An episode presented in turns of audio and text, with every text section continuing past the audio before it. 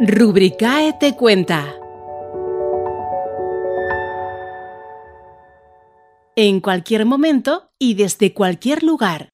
Con nuestro certificado digital, con la misma validez que el emitido por la Fábrica Nacional de Moneda y Timbre, los particulares y autónomos pueden acceder a más de mil administraciones públicas para gestionar desde una ayuda para el alquiler, el bono joven de 400 euros, su ayuda para guardería o, por qué no, presentar la declaración de la renta. El certificado se hace necesario cada vez más para interactuar con los organismos públicos, la DGT, un ayuntamiento, ministerios, etc. E incluso con empresas privadas como compañías de seguros o entidades financieras. Las empresas pueden obtener su certificado digital de representantes jurídicos para presentar sus liquidaciones trimestrales, gestiones ante organismos públicos e incluso peticiones de ayudas. Existe una tercera variante, válida para ambos tipos de usuario, que es el denominado Wallet ID. Esto significa poder usar el certificado digital para descargar documentación que tienen las administraciones públicas, del usuario o de la empresa, para completar la gestión. Por ejemplo, de una financiación. Un caso de uso sería la compra de un vehículo y su financiación.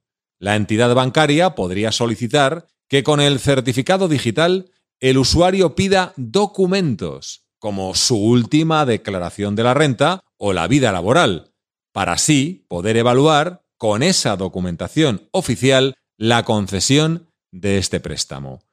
Vamos a saber mucho más sobre todo esto en el siguiente capítulo de nuestro podcast. Hola, soy Francisco Sánchez, director comercial de Rubricae Business Solution. Fran, ¿cuáles son los principales casos de uso de certificado digital para particulares?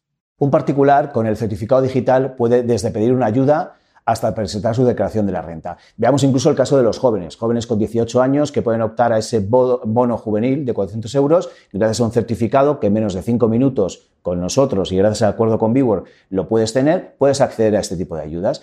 Sobre todo el particular lo que tiene con el certificado es la potestad eh, y el acceso a casi mil instituciones públicas a través de nuestro portal, desde Hacienda, la Dirección General de Tráfico o cualquier tipo de ayuda o subvención que necesite, bien sea incluso para la compra de un vehículo o para la reforma de su casa. ¿Y cuáles son los principales casos de uso, pero en este caso para empresas? Pues las empresas con el certificado lo que pueden hacer es, por ejemplo, presentar lo que son sus declaraciones trimestrales de IVA pueden pedir ayudas también ante la administración pública o incluso pueden firmar de forma cualificada el máximo nivel que hay en la firma con un certificado digital.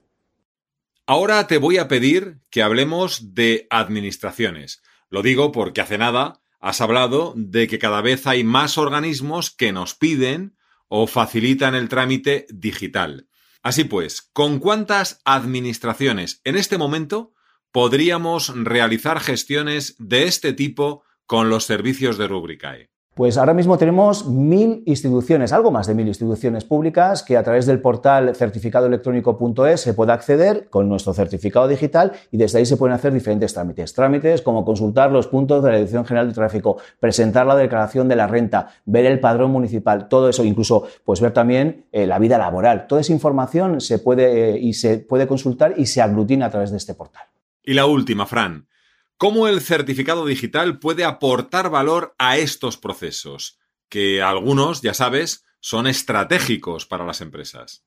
Nosotros a lo que es la, parte del certificado vinculado a un entorno empresarial lo llamamos Wallet ID.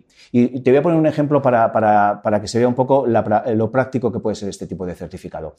Eh, yo eh, obtengo un certificado digital y con este certificado digital quiero mañana comprar un, vehículo. Este certificado que nosotros le denominamos Wallet ID es que tengas una identidad única, señalizo el, vehículo que quiero y a través de este, de este certificado entro en el concesionario, señalizo, como insisto, el, coche y además también accedo a la, financiera. La financiera con este certificado lo que va a pedir es cierta información o va a intentar recabar cierta información que me va a presentar en pantalla. Con mi certificado me van a decir, vamos a pedir en su nombre la última declaración de la renta, eh, su padrón para saber que es residente en España y también voy a pedir su vida laboral. Usted me autoriza, en ese momento que yo autorizo, me va a llegar un SMS a mi teléfono móvil, que es para que introduzca yo el PIN, que es único e inevoco, y yo meto esa información. Y entonces la financiera va a tener toda esa información ya asociada a esa, a esa operativa. Una operación de compra de coche que de forma tradicional dura hasta dos semanas, por la documentación que hay que recabar, por los datos que hay que llevar, se puede simplificar en cinco minutos gracias a un certificado digital y a este concepto que decimos de Wallet ID. Pues Fran, Muchas gracias por la brevedad, por lo directo de las respuestas y por lo atinado de los ejemplos. Gracias. Deseamos que haya sido de tu interés y te esperamos en el siguiente episodio de Rubricae te cuenta.